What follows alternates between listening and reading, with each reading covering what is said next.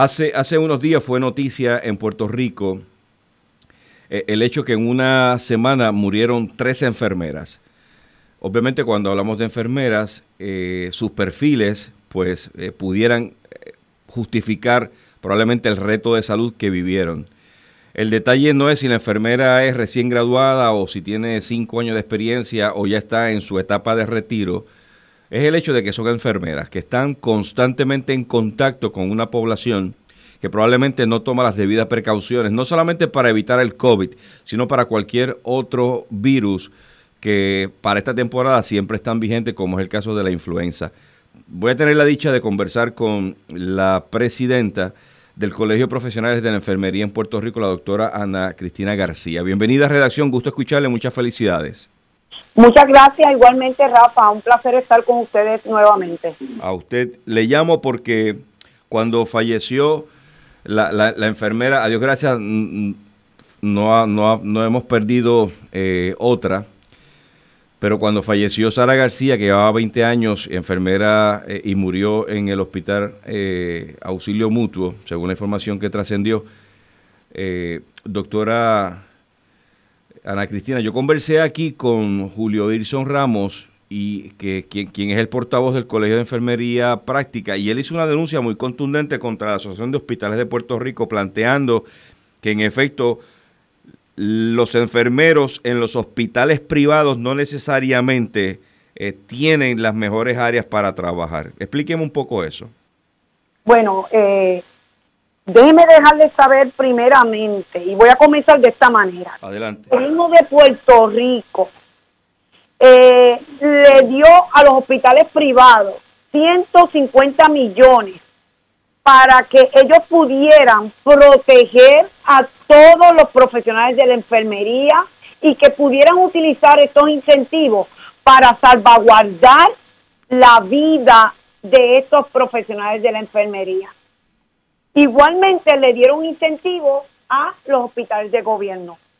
Diciendo esto, ¿verdad? Habiendo dicho esto, eh, yo tengo que dejarle saber a la comunidad que ese dinero, ¿dónde se ha utilizado y en qué se ha utilizado? En enfermería no ha sido, porque nosotros continuamos con falta de material y de equipo de protección. Nosotros no, los enfermeros no tienen un monitoreo, monitoreo de pruebas COVID en el hospital para que ellos se sientan seguros de cómo están, ¿verdad? Y cómo se sienten para darle una seguridad de manejo a pacientes. Ellos no están preparados. Los enfermeros estamos preparados para salvar vidas, no para ver morir tanto, tantas, tantas personas y ver morir a nuestras propias colegas. ¿Dónde está el cernimiento que debe haber una sala de emergencia?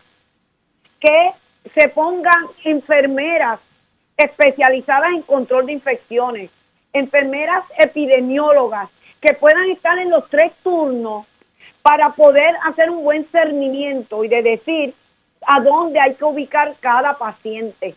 Porque si no se protege a los enfermeros, ya tenemos 11 enfermeros muertos, porque son 11 en total fallecidos.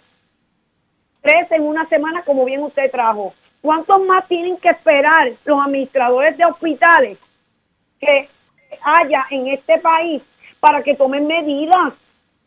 Rafa. Doctora. Cuesta a ellos tener un profesional especializado en cada turno para poder hacer un buen cernimiento. Doctora, eh, eh, el tema es complicado porque cuando uno escucha al portavoz de la Asociación de Hospitales de Puerto Rico, que reitero una vez más, nunca nos ha respondido las llamadas que le hemos dejado en varias ocasiones en su oficina. Tengo nombre y días y horas que he llamado. Prefieren conversar con otras personas que probablemente pues no le van a hacer ciertas preguntas que pudieran incomodar. Cuando uno escucha, doctora Ana Cristina, García, al portavoz, da la impresión que las enfermeras de Puerto Rico están en una zona donde no hay posibilidad alguna que puedan contagiarse. Eh, yo quería preguntarle, la gente tiene la impresión que los enfermeros deberían tener su propio equipo de cuidado preventivo, guantes, mascarillas, batas. No necesariamente tiene que ser así. Debe el hospital que contrata a estas enfermeras proveerle eso? Es que, es que eso, eso siempre ha sido así. Los hospitales son los que proveen el equipo a los profesionales de la enfermería. Óyeme, si se lo proveen a los médicos para poder manejar pacientes, le, le, habilitan salas de operaciones y equipo necesario, pues a los enfermeros también están obligados a que respondan y le ofrezcan el equipo necesario. O sea, para proteger a estos profesionales de la enfermería y médicos para poder hacer su labor. Eso lo provee, siempre lo ha hecho los hospitales y los administradores de hospitales. Ahora ellos no se pueden escudar diciendo que son los enfermeros que tienen que comprar su equipo. Eso es una falacia. Ellos son los que tienen que proveerle el equipo a los enfermeros. ¿Cómo es posible que cuando hay, hay un piso donde un enfermero está manejando 30 pacientes, 30 pacientes y 15, y 15 pacientes, 15 a 30 pacientes, que supuestamente tienen pacientes no COVID. Te estoy dando este ejemplo, no COVID. El enfermero siempre va, tiene que tener un equipo de protección, pero quizás no va a tener una medida contra pacientes COVID porque supuestamente no tienen, no, no son positivos. Después llega el familiar que estaba ahí también en esa habitación y notifica por una llamada, mire, yo salí positivo. Mira, Rafa, esos enfermeros no tenían todo el equipo de protección.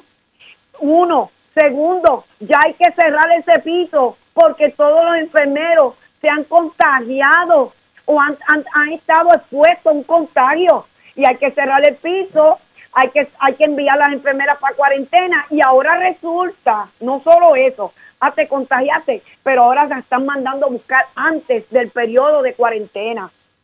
Y tú, y ustedes creen, ¿verdad? El público que me escucha, creen que eso es proteger y salvaguardar la vida de los enfermeros, que no le puedes proveer el equipo necesario, que no puedes tener un profesional que haga un buen cernimiento para que te diga, este paciente va aquí, este allá, para que el enfermero sienta la seguridad de lo que está manejando que cuando se reciben en sala de, emergencia, de 10 pacientes que se reciben, 4 a 6 pacientes son COVID porque llegan por familias. Y entonces, ¿cómo es, es, inverosímil lo que él dice versus lo que nosotros decimos? Yo no puedo... Eh, eh, yo, déjeme preguntarle, la Asociación de Hospitales, que prácticamente contrata la mayor, a la mayor cantidad de enfermeras en Puerto Rico, la Asociación de Hospitales conversa con ustedes, hacen planes, analizan la situación del COVID. O sea, hay una interacción constante de planes para mitigar eh, el impacto directo que reciben ustedes. De ninguna manera, Rafa. De ninguna manera ellos se comunican con nosotros. Ahora mismo van a empezar con la vacunación del COVID-19, de la vacuna. Nosotros estamos adiestrando a los enfermeros para poder proveer el servicio a la comunidad y dónde está eh, esa, esa comunicación que debe haber para poder colaborar de manera más efectiva, para poder, eh, ¿verdad?, eh, proveer el servicio necesario. No hay ninguna comunicación, de ninguna manera. Yo he tratado, de, ¿verdad?, de poder mantener o poder tener ese, ese primer encuentro con él y no lo tenemos. No lo tenemos. como él cómo él mandan a despedir 250 enfermeras, que yo los que yo lo recibí, recibí esas enfermeras aquí con despido en un en el mundo entero, en el mundo entero. Nunca eso ha pasado, pasó aquí nada más en Puerto Rico. Despiden 250 enfermeros porque ellos no tenían el el, el, el, lo, ¿verdad? Lo, económico para poder... Sí, la, justificación era que no los pacientes no estaban yendo al hospital, por eso no era costo efectivo. Pues, pues tú puedes ver, ustedes están viviendo lo que ellos hacen versus lo que nosotros estamos... Yo, yo tengo dos preguntas más que hacerle antes de que usted continúe con su agenda profesional. Eh, otra cosa que planteó eh, don Julio cuando hablamos con él, eh, Julio Irso, es la cantidad de horas que laboran las enfermeras, la carga laboral. En una entrevista previa que se dio a través de un programa de radio que yo escuché y televisión, se planteó que los hospitales privados que han habilitado áreas exclusivas para los casos de emergencia del COVID no cuentan con el personal de enfermería para cubrirlos todos, que por esa razón entonces la cantidad de pacientes que se, que, se congreguen en ese hospital pues se tienen que distribuir entre las enfermeras que hay, dando la impresión que no tenían plan alguno de contratar más enfermeras. ¿Cómo ve usted el manejo de, la cantidad de pacientes por enfermeras? Mira, eh, eso es una gran realidad. Eh, no hay suficientes enfermeros en los hospitales, se santearon enfermeros y no reclutan enfermeros. Las horas cuidado por paciente de enfermería, todo depende de la complejidad del paciente. Yo estoy luchando porque se, se haga, se estandarice un patrón de personal adecuado de enfermeras versus pacientes, versus horas cuidado paciente. Cada paciente es distinto y único y cada paciente necesita un cuidado de una hora, dos horas, tres horas y hasta ocho horas por una sola enfermera. A mí me causa horror cuando yo escuché que iban, que compraron más ventiladores eh, eh, para, para poder eh, sufragar la necesidad. Te pregunto, ¿quién va? Y yo pregunto, ¿quién va a manejar esos ventiladores? ¿Quién va a manejar esos pacientes que se van a conectar ahí?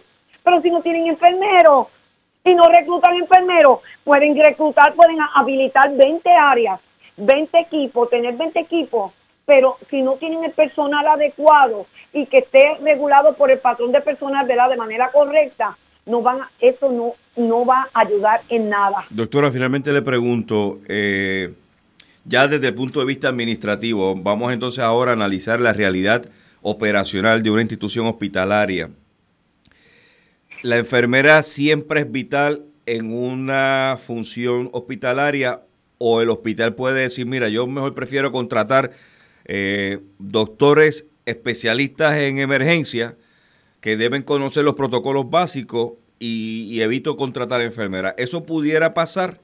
¿Eso pudiera ser considerado en algún momento? ¿O eso es una terrible decisión? Eso es una, una terrible decisión. Eh, el cordón espinal de todos los hospitales el enfermero.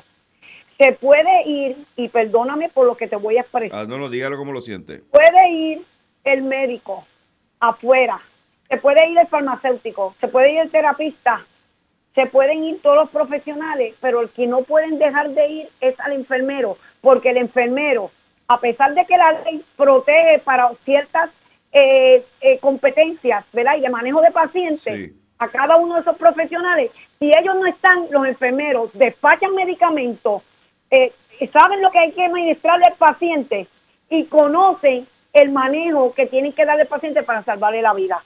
Así que con esto te estoy diciendo que todos los hospitales tienen que tener enfermeros en, gran cantidad y suficiente para manejar cualquier emergencia.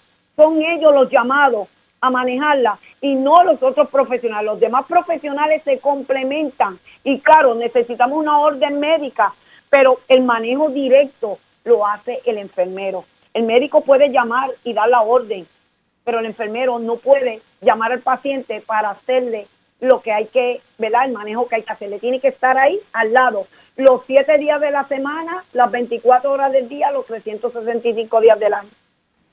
Finalmente le dejo para que nos exprese algún mensaje especial que quiera compartirle a toda la población de Puerto Rico que se conecta, que tenga algún familiar de enfermería y que puedan estar preocupados porque están constantemente expuestos a, la pandemia en Puerto Rico. Sí, mira, eh, yo eh, exhorto a los enfermeros, primeramente, que ellos siempre pidan, que soliciten su equipo de protección, pues sigan en los hospitales. El distanciamiento y que ellos se protejan porque ellos tienen que primero ayudarse para poder ayudar y poder bajar los niveles de ansiedad.